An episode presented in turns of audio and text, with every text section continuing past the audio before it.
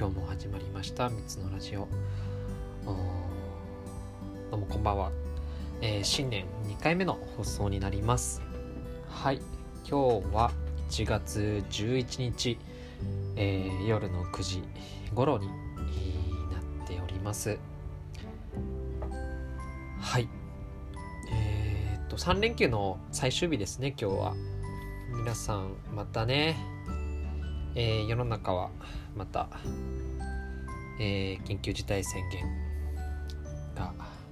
発令されておりましてなかなか外に出れない、えー、また日常に戻っちゃいましたね。はい。まあそんなところなんですけれどもおちょっとまた最近いろんな本とかあ映画を読んでおりますの見ておりますのでちょっと今日はそういったエンタメの話をメインにしていきたいなと思ってます。今日のメインはあ最近見た4本の映画について、えー、ちょっといろいろ考察、えー、していこうかなというふうに思っておりますので、えー、皆さんどうぞよろしくお願いします。はい。ということでねあの前回のラジオの収録から割とそんなに日にちを開けないでえー、喋っている懲りなく懲りずに喋っているわけなんですけれども。えっ、とそうですねこの3日間はあまり外にまた人に会うこともあまりなく。そういくつかあの割と楽しみな予定だったりとかはね入っていたんですけれども。まあちょっと残念ながら見つけということで。え、人と会う予定はなくなってしまいました。でねまあなんかすることもないからあの、久々に TSUTAYA に行って、えー、映画を借りてきました。まあ今の時代ね Netflix とかあの Hulu とかねあのまあ Amazon プライムももちろんですけどあると思うんですけどあの家のテレビとあのネットがつながってなくてですね Amazon プライムは入ってるんですけどそれをこう大画面で今見れる状況にはないのでちょっとわざわざあの TSUTAYA まで行って映画を借りてきて、えー、その映画を一気見するっていうような、えー、日々を過ごしました。はい。というところでね今日はあの4つほど最近見た映画についてあのおしゃべりしていきたいなと思ってるんですけど実はねあの緊急事態宣言が出る前に、えっと、新年一発目にえっとプペル。プペルを見に行ってました。この話は多分したんじゃなかったっけなラジオで。もうね新年一発目の時に、えー、煙突町のプペルを見に行きました。西野さんの近郊の西野ですね。これは非常に良かったので皆さんにもおすすめですっていうようなお話はしたんですけれども。えっとじゃあそれを抜くと3つですね。あの過去の旧作を借りまして、えっと、借りた映画としては「えー、泣くな赤鬼」と「ジョジョラビット」と「ラストレター」とあとは「孤高の地」っていう4つの作品を、えー、借りました。4つ借りると DVD1000 円なんですね。ツタヤは安い。で、7泊8日。安いですね。最初僕3つ借りようとしたんですけど、3つ借りようとすると1200いくらぐらいで、あの、カウンターに持ってったんですけど、そしたらお姉さんが、いや 4, 4つ借りたら1000円になるけどいいのって 言ってくれてあそれだったら4つもう1個増やしますわっつって、えー、増やしました。そうもともとねこの4つの中でラストレターは入ってなかったのかな。ラストレターじゃなく違うな。泣くな赤鬼は入ってなかったんですけどそれも追加して、えー、4つ借りました。でこの中でまだ孤高の地だけはまだ見てません。はい。なので、えー、上3つのところをお話ししていこうかなと思うんですけれども、えっと以前ですねあの僕のラジオにゲストをお呼びした時に青木くんっていう方がね来てくれたんですけど実は今回借りた4つのうち2つ「えー、孤高の地」と「ジョジョラビット」この2つはねあの、青木くんからあの散々熱弁をされあれは見た方がいいと。なんなら俺が貸してやろうかみたいなあのことも言われていたのでねちょっと見ないわけにもいかないなと思って借りてきました。はい。で、えー、見た順からじゃあちょっとお話ししていこうかなと思うんですけれどもまず一つ目の泣くな赤鬼。ですね。泣くな赤鬼でこれ聞いたことある人もいるかなと思うんですけどあの泣いた赤鬼っていうのが、まあ、絵本であると思うんですけれども、まあ、ちょっとねそれをマージュじゃないんですけどあのそれを撮ったあの映画の名前となってます。ストーリーとしては全くあの絵本の話はないんですけれどもあの絵本いいですよね。あの なんていうのかな。泣いた赤鬼。おそらく僕の世代だとみんな見てるんじゃないかなと思うんですけれども絵本って意外にこう話さないですよね。同い年の人と。これ見たあれ見たって。話す機会ないというか。なんか国語の教科書とかに載ってたんだっけ？泣いた赤鬼って。小学校。あれどうでしたっけ？なんか載ってたような載ってなかったような気がするんですけれども。泣いた赤鬼はねあのー、赤鬼と青鬼が一緒に住んでて。でね赤鬼は、えー、村の人と仲良くなりたかったんだけど村の人たちは赤鬼と青鬼まあ鬼だからすごい怖がって、まあ、嫌ってたんですよね。でなんとかしてこう仲良くなりたいっていうところで青鬼が赤鬼に提案するんですよね。じゃあなんか青鬼が悪いことするからそれをみんなの前で赤鬼が退治してくれ僕を。そうすれば君はあ町の人村の人からも認めてもらえるだろう。それはいい案だって言って純粋な赤鬼はその案ををぜひやろうと言ってね、えー、村の村人の前で青鬼を退治するんですよね。でそれを案の定見ていた村人たちは「お前はいいやつだ」って言って一斉に駆け寄ってくるんですけど嬉しくて嬉しくて赤鬼を。ねそれを報告赤鬼が青鬼にねお前のおかげでやったよっていうのを報告しに行くともう青鬼はいなくなってるんですよね。うん。あの僕が知る限りの絵本ベスト3のうちの一つですね。あともう2つは何なんだろう。ゴンギツネとあとカラスのパン屋さんですかね。はい。ちょっとあの話脱線しました映画の話しましょうねはい今ちょっとまああ泣くな赤鬼っていう本の、本じゃないわ、映画の話をしていたんですけれども、泣くな赤鬼。えっ、ー、と、出ているのが、えっ、ー、と、堤真一さんと、柳楽優弥がメインどころですね。あとは、まあ、可愛い。もっと AKB の可愛い絵とか、えー、そんな方々ですね。あとは、あと、なんて言うんだろう、堀家っていうのかな、この方。堀家さん。えっと、作品としては2019年、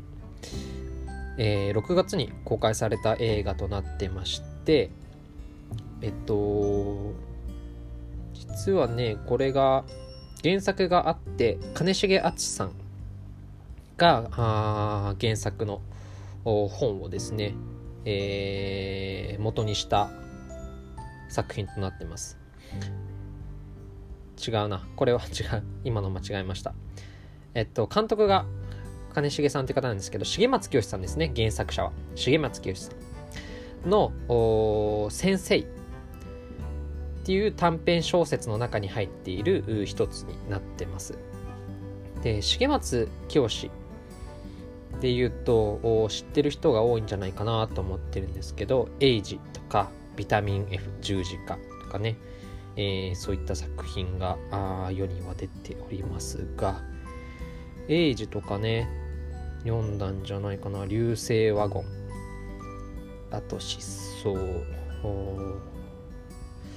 あとなんだろうな有名なの。まあそんなところですかね。あとトンビとかですね。はい。まあそんなものがありながらもまあ教師の話です。でそれも野球部のね高校野球のお話になるんですけれどもえっ、ー、と僕はあのー、堤真一さんがめちゃくちゃ昔から好きででいつから好きかっていうとちょうど SP とかがあのー、流行ってた時ですね。なので中学校か小学校ぐらいの10年ぐらい前ですね。10年とか123年前ぐらい。であその前か。もう一個前が僕があの堤さんの演技で一番こう衝撃を受けたのはあのガリレオ容疑者 X の検視に出てくるガリレオの湯川教授の親友の役で出てたんですね。はい。でね、あのもしかしたらこれ以前もラジオで話したかもしれないんですけれども、雪山で、えー、湯川とその堤さん演じるね、親友が2人でいるシーンがあるんですけど、そのシーンのね、言葉はないんですけれども、こう無言の目線っていうものが、もう素晴らしくて、うん。言葉はないんですけどすごいこう殺意と悲しさとそういったものがこう垣間見えるような演技だったのでそこから僕はずっと好きなんですけれどもそのね、えー、堤さんが先生役でその方が、えー、ものすごいこうきつい先生であの厳しい先生ですね。鬼ノックをするような形で。でそれでついたあだ名が赤鬼。でその高校時代の教え子が柳楽さんなんですね。はい。でねあのー、現役時代なかなかその柳楽君は、えー、期待はされていたものの、まあ、いろんなことがあって、えー、挫折してしまうんですけれども、まあ、そういう中でね、あのー、2人の掛け合いだったりとか関係性っていうものが非常に細かく描かれているような作品になってます。で個人的にはあの野球の映画なんですけれどもあの大体野球の映画って野球の経験者から見るとすごいこう不格好にボールを投げていたりですとか、ね、あの他の部員がめちゃくちゃ「お前野球やったことねえだろ」っていう子だったりとかあとそもそもみんな高校野球なのになぜかロン毛とかねこうあれって思ったりとか感情移入ができないところって多々あるんですけどあのそういう面では素晴らしかったんですよ。っていうのもあの主人公のその柳楽君の幼少期ですね高校時代の時をやってる役者さんだったりとかその他の子だったりとかもあの、多分野球やってたんでしょうね非常に動きもスムーズで、えー、何の違和感もなく見ることができました。なので、まあ、ちょっと野球をやられてた方々が見てもあのすんなりと物語に集中できるような作品となっているのでちょっとぜひ見ていただきたいなと思います。で個人的にあともう一つ言うのであれば可愛いさんの演技がいいですね。すごい自然ですよね彼女は。まあ、いろんなこうドラマだったりとかを見ていますしバラエティとかも A スタジオなのね、あのずっと鶴瓶さんと一緒にやっていたと思うんですけど1年間ぐらい。そういうところでも非常に落ち着いてるし、あのこう自分が目立つ演技というよりもは周りを生かす演技ができる方だなっていうのはずっと思ってるんですけどまあ、今回もあの非常に泣きの演技も素晴らしくて思わずこちらもうるっとさせられてしまいました。はい、というのがね、えー、ちょっと最近見たあおすすめの映画の1本目になります。はい。これは僕は個人的に、えー、星で言うと3.7をつけたのかな？3.7をつけてます。フィルマークスっていうものをやっているので、そこで口コミなんかも投稿してます。はい。というところで、2つ目いきたいと思います。えー、2つ目、えー、見た映画が、ジョジョラビットですね。ジョジョラビット。えー、これは、あの、噂の青木くんから、えー、教えてもらった映画ですね。はい。で、この公開も2019年ですね。はい。2019年、アメリカがあ舞台で、2019年、違うんだ。2000、日本では2020年の1月17に公開されているので、ちょうど1年前ぐらいですね。の映画になります。はい。えー、っと、えー、そうなんだ。そう、この映画のあらすじは、と第二次世界大戦中のドイツですね。になります。で、孤独なドイツ人少年のジョジョ。主人公のジョジョは、え周囲からいじめられていって、えー、イマジナリーフレンド、まあ、いわゆるこう架空の友達みたいなものを作るんですよね。それがアドルフ・ヒットラー、まあ、総督だったんですよね。でそんなこうある日母親が屋根裏にユダヤ人の少女をかくまっているっていうことにジョジョが気づいちゃうんですね。でそこから政治的な考えだったりとかあまあ一般的というかあその時代の当たり前っていうところであるヒトラーの考えだったりとか政治思想みたいなところ今まではあの全て正しいと思っていたものに対して徐々にこう考えが変わっていくっていうようなストーリーになっています。はい。でね、えっと、まあ、全てを話してしまうとネタバレになってしまうので、あのちょっと避けようかなと思うんですけれども、非常にこう、幼少期っていうのは、あのー、まあ、周りの大人だったりとか生まれ育った時代環境みたいなところに非常にこう思想っていうものは左右されてくるかなと思ってます。これはなんか、まあ、子供だからっていうのもそうなんですけれども、まあ、人間誰しもそうですよね。僕もこの2000 2000年代っていうところの日本に生まれてるからこそね、民主主義の国で、えー、思想を育んでいますけどこれがじゃあ、えー、そうだな500年前のね、えー、ある種まあ戦国時代だったりとかそういった時代に生まれていたらまあ、20歳に大学卒業して、まあ、大学行って大学卒業してそこから大手企業に入ってみたいなこう考え方とかって一切ないと思うんですよね。まあその時代がずれるっていうところもそうですしあとは生まれ育った場所ですよね地理的なところがずれる。まあ今同い年でも僕がアフリカにいるのかあはたまた中国にいたりとか北朝鮮にいたりとかまあアメリカにいたりとかそれによってもその考え方のスタンダードっていうものは非常に変わってくるかなと思います。である種こう戦争っていうのはあの人の考えだったりとか良心みたいなことをこう麻痺させて先導されていくものかなと思うんですけれども。そういった中で育った少年っていうのもやっぱりこう例外なくそれが当たり前戦争が当たり前自分の国が正しいことをしてるのが当たり前。っていうところの思想になると思うんですけどそういった中でジョジョ主人公のジョジョは少しずつその屋根裏部屋にいるナチスの少女と関わっていくことでその当たり前って何なんだろうなっていう常識って何なんだ？自分は本当はどうしたいんだ？っていったところと向き合い始めて、えー、成長していくっていうような物語です。でその彼の成長の鍵を握っているのがスカーレット・ヨハンソン演じる母親の役母親なんですよね。で非常にその母親もパワフルであの、映画の中での光となっている存在なんですけれども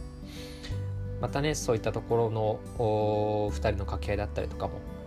ちょっと注目してみていただきたいなと思います。で個人的にすごい、えー、こうグッときたというかハッとさせられたあのシーンが後半にありましてで結構後半のシーンにあの家の窓からねあのそのユダヤの少女とジョジョ2人でこう街並みを眺めているんですけれどもそのこう街並みのちょっと遠くの方で、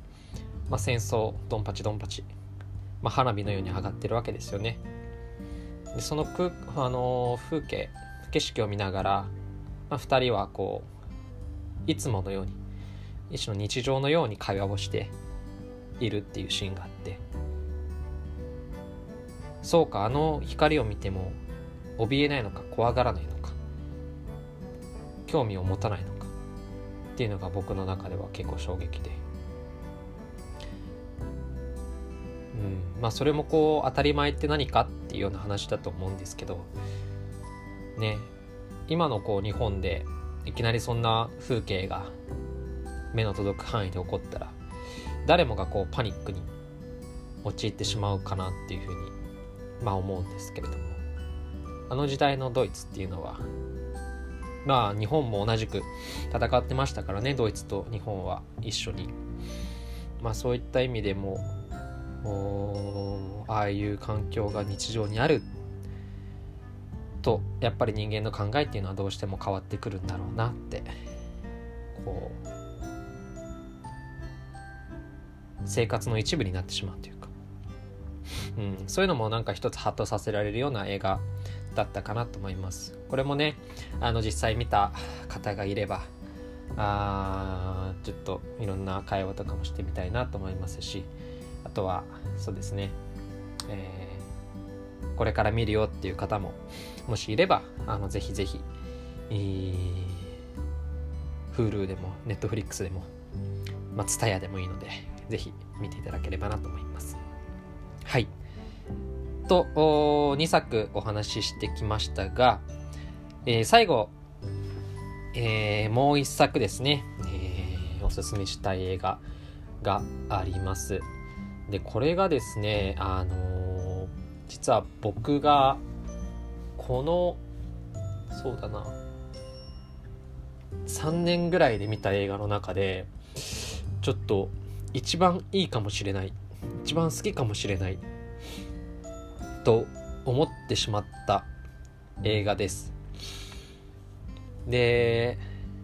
ちょっと劇場で見とけばよかったなという後悔もありながら、えー、お話ししたいなと思うんですけれども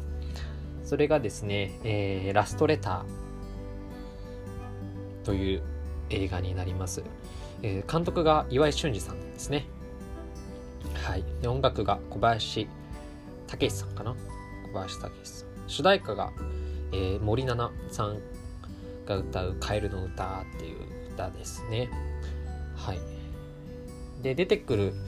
登場人物としては、えっと、福山雅治さん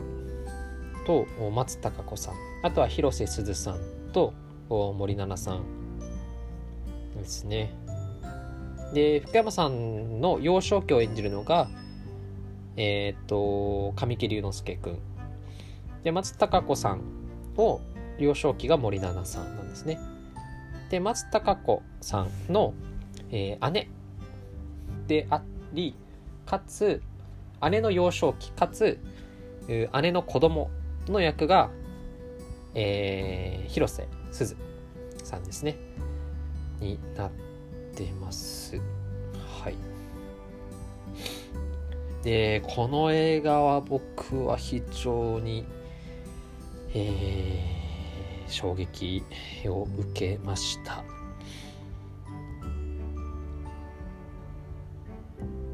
はい簡単にあらすじ、えー、ご紹介させていただきますはいえー、ラブレターえー、スワローテールの岩井俊二監督が自身の出身地宮城を舞台に手紙の行き違いから始まった2つの世代の男女の恋愛模様と、えー、それぞれの心の再生と成長を描いたラブストーリーです。えー、姉美咲の葬儀に参列した優里、えー、優里が、えー、松たか子さんですね。が、えー、姉美咲の娘。あゆみから美咲宛ての同窓会の案内状とあゆみに託した手紙の存在を告げられます。美咲の死を知らせるために同窓会へ行く優里でしたが学校の人気者だった姉と勘違いされてしまう。そこで初恋の相手京志郎と再会した彼女は美咲のふりをしたまま彼と文通をすることに。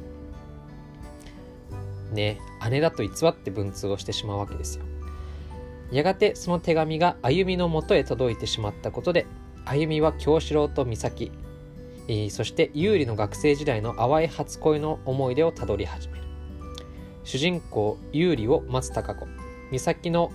娘歩みと高校生時代の美咲を広瀬すず。京志郎を福山雅治。高校生時代の京志郎を神木隆之介がそれぞれ演じています。はい。ちょっとあの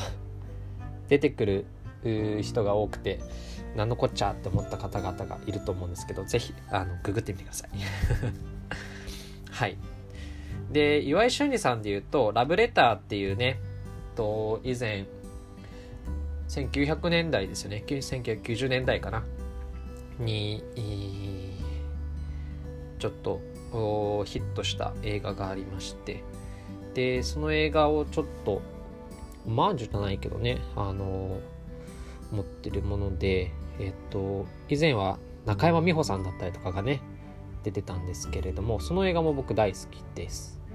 はい。で今回のえー、まあちょっと作品っていうと初恋っていうものがすごいテーマになってます。初恋。であの岩井俊二さんの監督作品というものはなんだろうな言葉がないところ。あの人の間だったりとか仕草だったりとかあとはその風景の描写みたいなところですよね。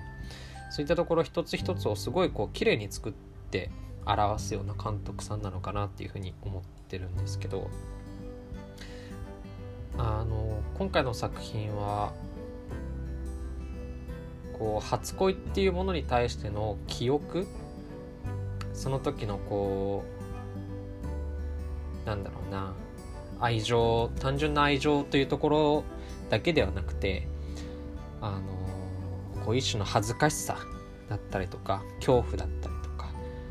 あ恐れ迷い。そういったもの一つ一つがこう風景だったりとかあとは音。で映画なので感じるはずがないんですけどあと匂いですね。そういったものがこう画面から映像から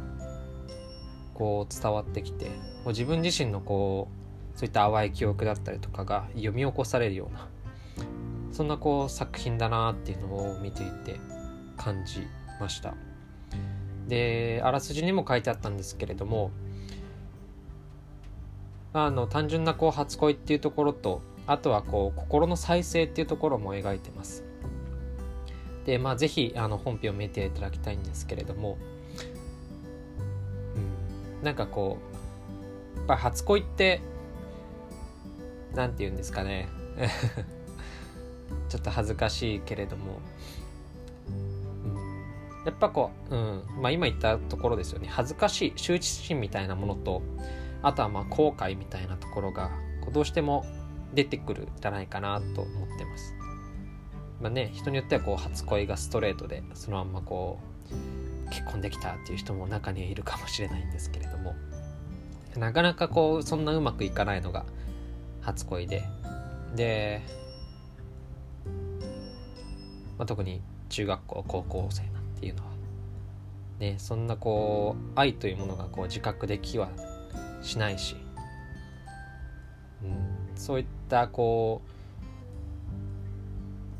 うもどかしいなんでできないんだろうっていうのとじゃあそうそんな関係になれたから何が生まれるんだろうとか。そういったねこう未知のものに対する恐怖だったりとかもありながらもその経験を経て大人になったおのおの。そしてその子供たちが何を思うのかっていうところが、えー、この作品の非常にいいところではないかなというふうに思いました。であとはもう広瀬すずと森七菜があの可愛いですね。で森七菜さん。あのー、恋やたドラマ「恋やた」でもあの非常に見てたんですけれども森七菜さんの演技は末恐ろしいですね。あのあの天真爛漫な感じとこう子供だからこそ持ってる意地悪さというかこういたずらをしてしまった後のこう罪悪感みたいなところ。本人もこう悪いなと思ってるけれどもやってしまったっていうこう自分で後悔するようなこう表情だったりとかそのなんか、うん、子供だからこそできるこう天真爛漫な姿みたいなところをあのー、表すのが本当に上手だなと感じます。はい。うん。今後もねあの彼女の演技はちょっと要チェックだなっていうふうに思ってるんですけれども、まあ、その他のキャストも非常に安定感のある方々だったのでもう見ていてあの世界観に入ってしまいましたしと、まあ、最後のあの本編中でもちょっと涙が出てしまったんですけれども最後主題歌の「カエルの歌」あの森七菜さんが歌ってるんですけれどもそれがかかった瞬間にまたちょっと号泣しました僕は。はい。というところでね、あの僕としてはぜひ映画を見ていただきたいので、あの内容の踏み入ったところあについてはお話はしていないんですけれどもちょっと個人的に個人的にってあの多用してるんですけど許してください。はいあのー、なんか文通とかしてみたいなって思いましたね。文通。したことありますかね？僕たち世代。僕が今23歳なんですけど僕たち世代で文通したことがある。まあね小学校とか中学校あるかな。ぐらいの時で、まあ、好きな子同士でね、まあ、簡単なラブレターみたいなものを送ることも人によってはあったんじゃないかなと 思うんですけど。もらったことありますかね？ラブレター。はい。まあそれがさあのー、どっちかっていうとこうラブレターを変えて直接渡すっていう感じだと思うんですけどそれをねこう届けたりとかこう何通も何通もやり取りするっていうのはねなかなか皆さん経験がないんじゃないかなと思います。おばあちゃん世代とかだとね結構やってた普通にやってる今もやってるのかなと思うんですけど。まあねこうやって LINE だったりとかあネットが通じる世の中だからこそちょっとそういった原始的なものに帰ってみるのもまた一ついいのではないかなと思ったえー、このラストレター話でございました。はい。というところでですね、えー、ちょっとまだまだいろいろ話したいことはあったんですけれども、もう今日はここまでとしたいなと思います。えー、次回は、最近また本を読んでますので、えー、岡本太郎さん自分の中に毒を持てという伝記ですね。えこちらを題材にしてお話をしていきたいなと思っております。はい。ということで、えー、今日のお水のラジオはここまでとしたいと思います。はい。それではまた、えー、お会いしましょう。ありがとうございました。